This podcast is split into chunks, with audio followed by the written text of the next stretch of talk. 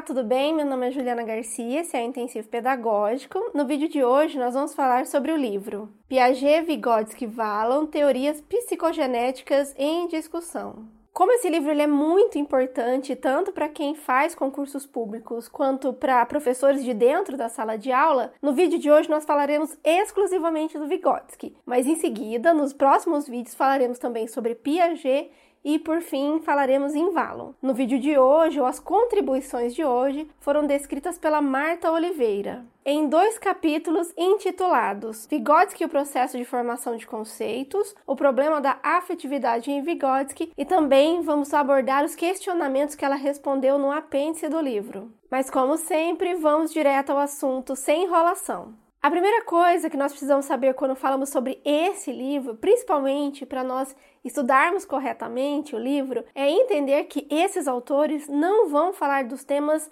mais comuns ou mais clichês de cada um dos pensadores. Isso porque eles definiram um foco muito específico.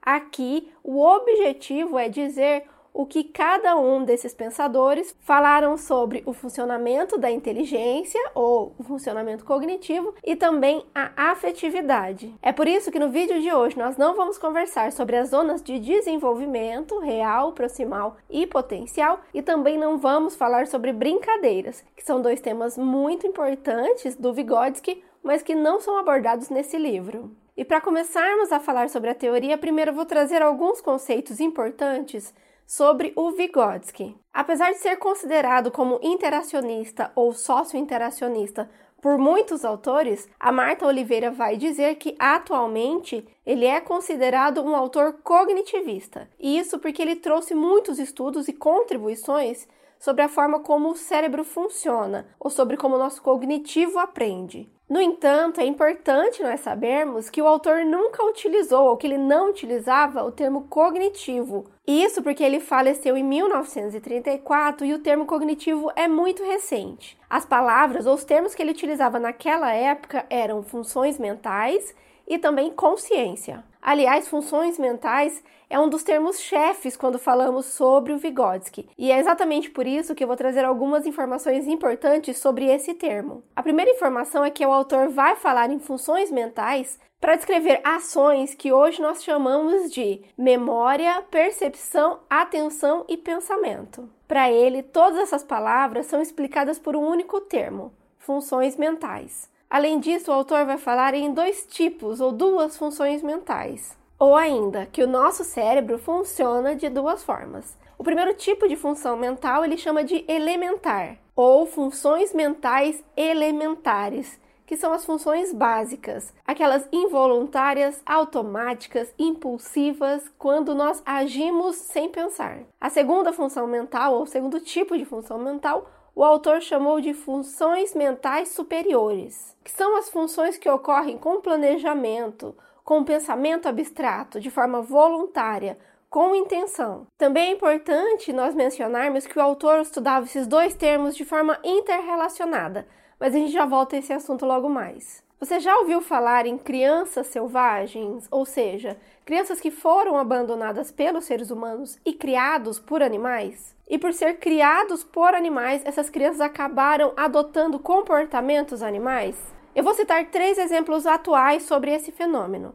O primeiro é Oxana, encontrado em 1991 e possuía comportamento de cachorro. O Xandeu, encontrado em 1972, se comportava como lobo. E o John, encontrado em 1991, foi cuidado por macacos. Nos comentários eu deixo um link caso você queira ter mais informações sobre esses casos. E a pergunta que nós nos fazemos quando verificamos esse tipo de fenômeno é: a nossa humanidade ela não é predeterminada biologicamente? Segundo Vygotsky, nós temos uma dupla natureza, a biológica e a social. O autor também vai utilizar aqui os termos filogênese para explicar esse conhecimento, esse desenvolvimento que veio ocorrendo por toda a nossa espécie, ou nas palavras da autora, a presença de uma estrutura básica estabelecida ao longo da história da espécie humana, e vai falar também em ontogênese, que é processos mentais e relações desenvolvidas individualmente, desenvolvidas por cada um de nós. Em outras palavras, essas crianças possuíam uma parte dessa dupla natureza, que era a parte biológica. No entanto, quando nós falamos sobre o desenvolvimento pessoal, individual e também aquele que ocorre de forma social, essa parte foi negada às crianças. E é por isso que elas adotaram o comportamento do grupo do qual elas faziam parte. No caso, os animais. Sobre isso, a Marta Oliveira ainda vai falar. De um lado, o conhecimento do cérebro como substrato material da atividade psicológica. De outro, a cultura como parte essencial de contribuição do ser humano num processo em que o biológico se transforma no sócio-histórico. Um conceito muito frequente na teoria do Vygotsky é a ideia de internalização. Segundo o autor, primeiro há sempre um movimento que é externo ao ser humano, então ele observa tudo ao seu redor por meio das relações interpessoais e a partir dessa visualização dos exemplos que nós temos do lado externo, nós começamos a incluir esses comportamentos começamos a internalizar. Ao longo de seu desenvolvimento, o indivíduo internaliza formas culturalmente dadas de comportamento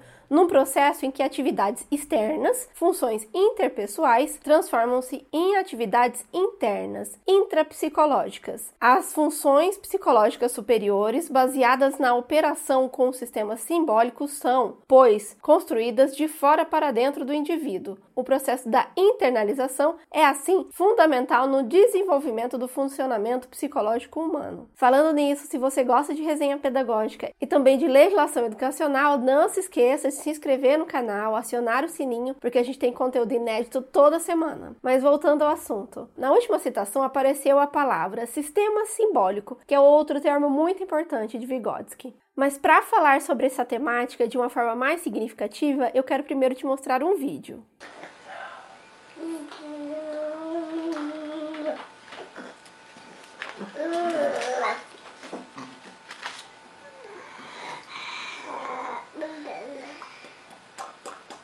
Segundo o dicionário, símbolo é tudo que representa, sugere ou substitui alguma coisa. No vídeo, o símbolo ou desenho, ele substituía um animal, ou ele fazia com que os adultos pudessem ensinar sobre a categoria animal sem ter a necessidade de ter um animal ao seu lado.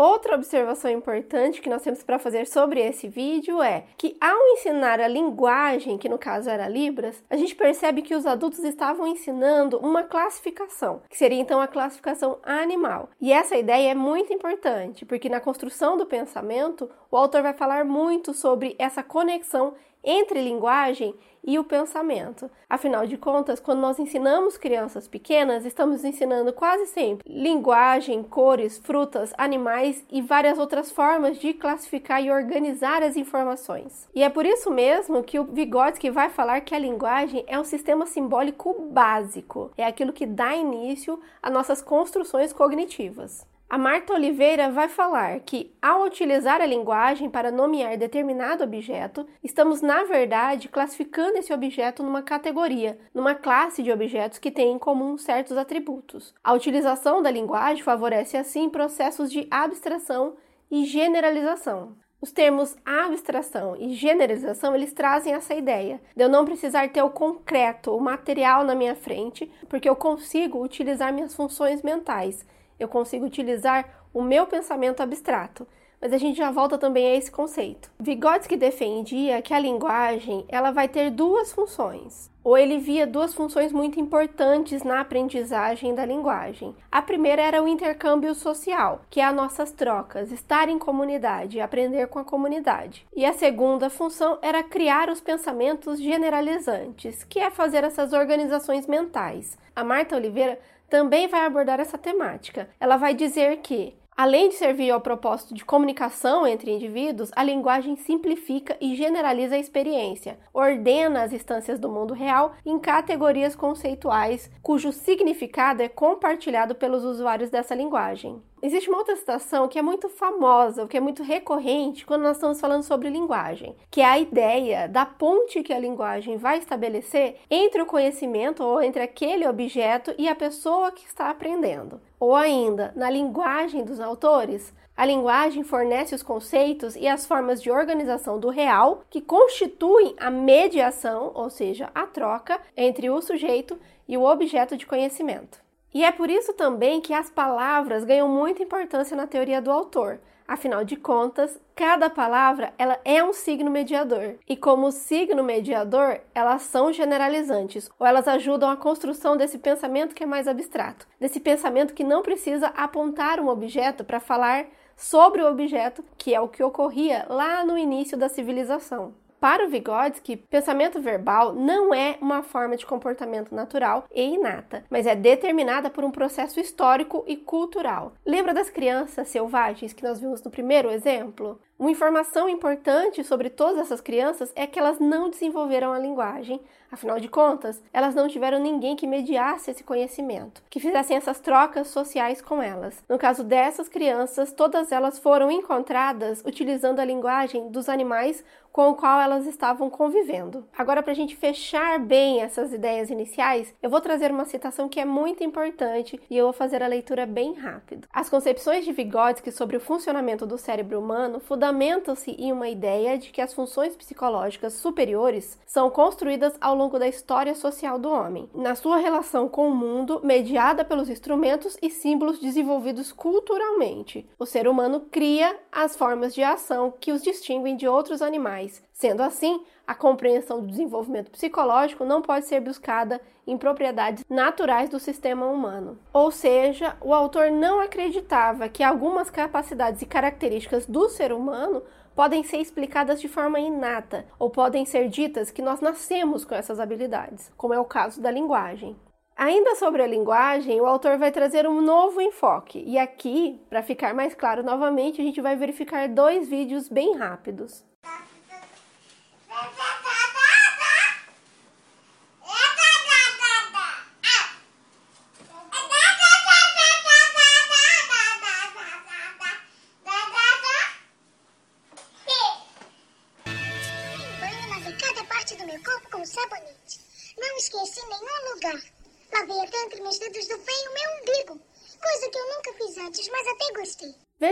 primeiro vídeo as crianças comunicavam, utilizavam a linguagem, a vocalização para fazer trocas com o seu exterior, para passar uma mensagem ou para tentar manter essa relação interpessoal, essa relação externa. Esse exemplo é o que o autor chamou de fala socializada, que seria o primeiro tipo de fala que ocorre nas crianças. No segundo exemplo, a criança utiliza a fala de forma pessoal, é ela com ela mesma. E a função nesse caso era organizar os seus pensamentos ou tentar traçar planos, verificar uma sequência lógica daquilo que ele ia fazer. Esse segundo exemplo, o autor chama de discurso interior. E apesar de nós termos escolhido um vídeo onde a criança vocaliza essas informações, neste livro a autora vai falar que não há vocalização nesse tipo de discurso, ele é interno. Aliás, o Vygotsky vai falar que é como se fosse um dialeto pessoal. A função do discurso interior é apoiar os processos psicológicos mais complexos, processos de pensamento, de autorregulação, de planejamento da ação, de monitoração do próprio funcionamento afetivo volitivo.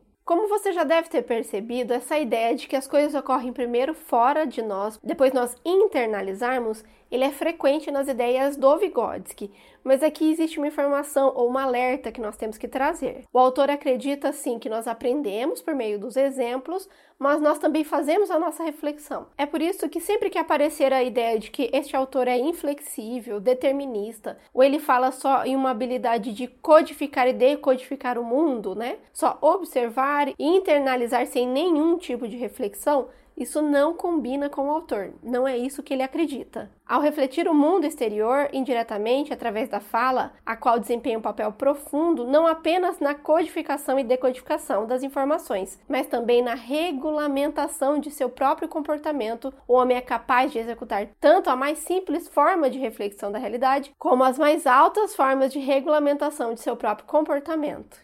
Lembra-se que no início eu falei que o autor não utilizava o termo cognitivo, ele utilizava funções mentais e consciência. Sobre o termo consciência, a Marta Oliveira vai dizer que ele é um componente mais elevado na hierarquia das funções psicológicas. Isso porque ele é uma forma da constituição da subjetividade, ou seja, da constituição do eu a partir da intersubjetividade, a partir do outro. Lembrando que esse termo eu, o outro e o nós são termos que os professores que estão em sala de aula eles já conhecem. Isso porque a BNCC já utiliza essa linguagem, ou ela utiliza essa terminologia. Aliás, eu vou deixar nos cards o nosso vídeo sobre BNCC na educação infantil, pois assim você vai poder verificar como é que esse conteúdo vai aparecer na lei. Mas vamos voltar ao assunto. Agora nós vamos começar a conversar sobre como a linguagem vai ajudar a construção do pensamento? Ou ainda, quais são os passos que o nosso pensamento passa até nós termos uma capacidade cognitiva maior ou até que a gente desenvolva as funções mentais superiores? O autor vai falar em três passos e eu vou começar a citar agora com bastante cuidado, porque esse tema é essencial para a nossa prática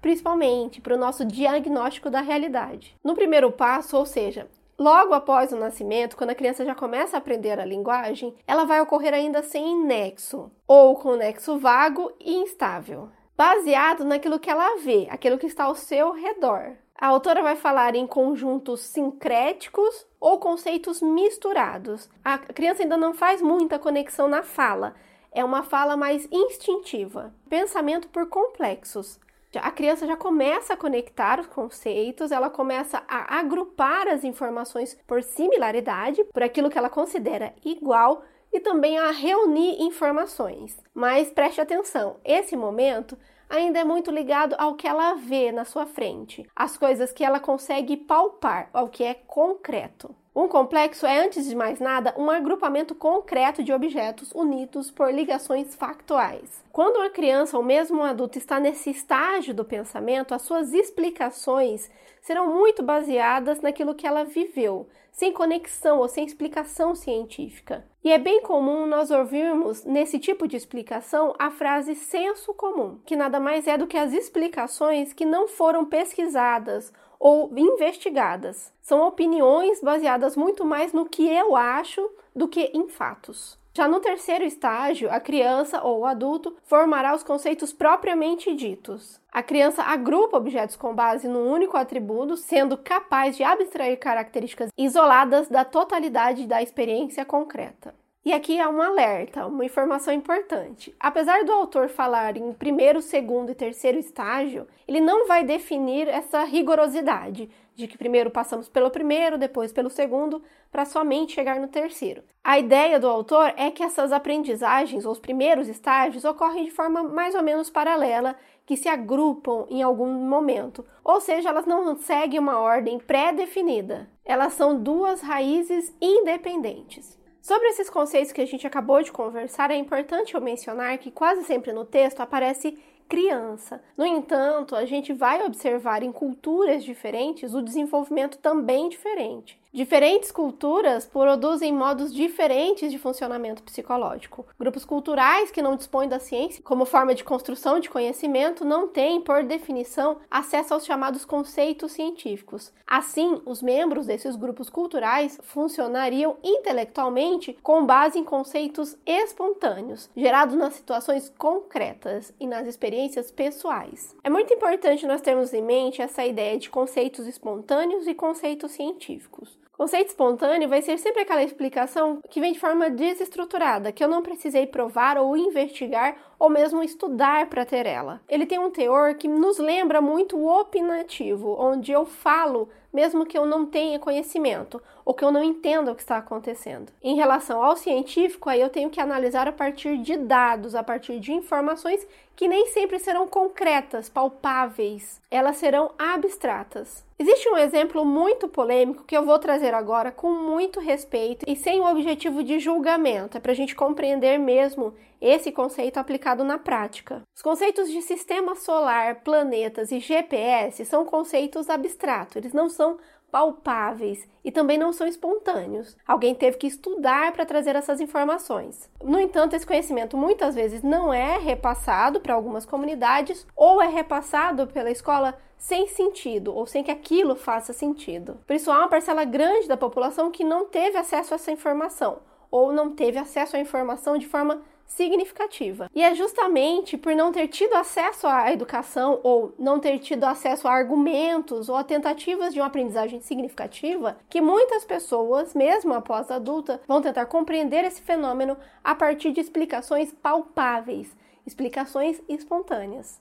E é por isso que a explicação de que a Terra seria plana e não redonda, ela é absorvida por muitas pessoas. Afinal de contas, a explicação de que o horizonte é reto, é plano, ele me parece um argumento mais palpável, mais visual do que aquele outro que me exige um conhecimento que é abstrato. O problema desse tipo de explicação espontânea para um problema que é abstrato é que normalmente ele desconsidera outras explicações, que nesse caso, por exemplo, a explicação sobre a reta ou sobre o horizonte que é reto, ele ignora a ilusão de ótica. Segundo o autor, embora os conceitos científicos e espontâneos sejam opostos, sejam diferentes, eles são complementares ou eles estão intimamente relacionados. E para falar sobre isso, eu vou trazer dois exemplos. Quando nós estamos atuando dentro da sala de aula com crianças muito pequenas, antes de nós falarmos sobre conceitos históricos, é importante que a criança já tenha compreendido o presente e o passado, por exemplo. Se ela não compreender presente e passado, se torna muito complexo a aprendizagem desses conceitos. O segundo exemplo é sobre o conhecimento geográfico. Para me explicar sobre cidade e estados, é necessário primeiro que a criança compreenda o aqui e o lá. Mas vamos mudar um pouco de assunto. Vamos falar sobre o que o autor falou sobre afetividade. A Marta Oliveira vai falar aqui que o Vygotsky dava sim grande importância à afetividade. Afinal de contas, uma das críticas frequentes dele ao modelo tradicional de educação é que somente um elemento ou uma parte do ser humano era tido como importante só o cognitivo. E o autor achava, ele acreditava, que nós deveríamos verificar o ser humano de forma muito completa, em todos os seus aspectos. Em outras palavras, para ele, o defeito da escola tradicional era separar entre os aspectos intelectuais de um lado e os volitivos e afetivos de um outro lado. Quando consideramos um ato de pensamento relativo à resolução de uma tarefa de importância vital para a personalidade, torna-se claro que as conexões entre o pensamento realista e as emoções são frequentemente muito mais profundas, fortes, impulsionadoras e mais significativas do que conexões entre as emoções e o devaneio. No apêndice do livro existem algumas perguntas iguais que serão respondidas pelos três autores. Na questão sobre autonomia, a autora teria que defender em quais momentos fica claro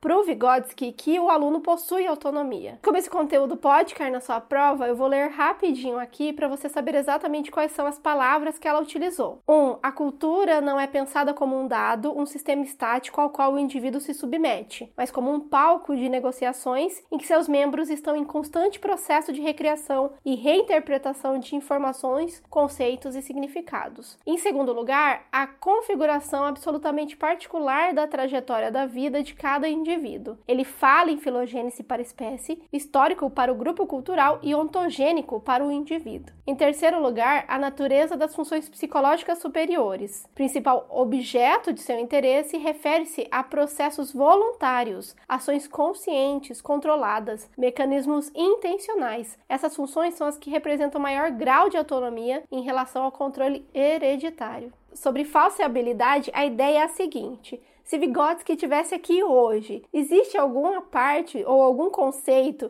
que deixaria ele confuso ou que surpreenderia esse autor em relação à sua própria teoria? E a autora vai trazer uma experiência que aconteceu com ela durante o acompanhamento da alfabetização de adultos. O que ela observou é que eles seguiam exatamente os passos que foram descritos pela Emília Ferreiro. Ou seja, mesmo os adultos passavam pelas fases da aquisição da escrita, que foram estudadas por essa autora a partir dos conceitos do Piaget, que aliás é o nosso próximo vídeo.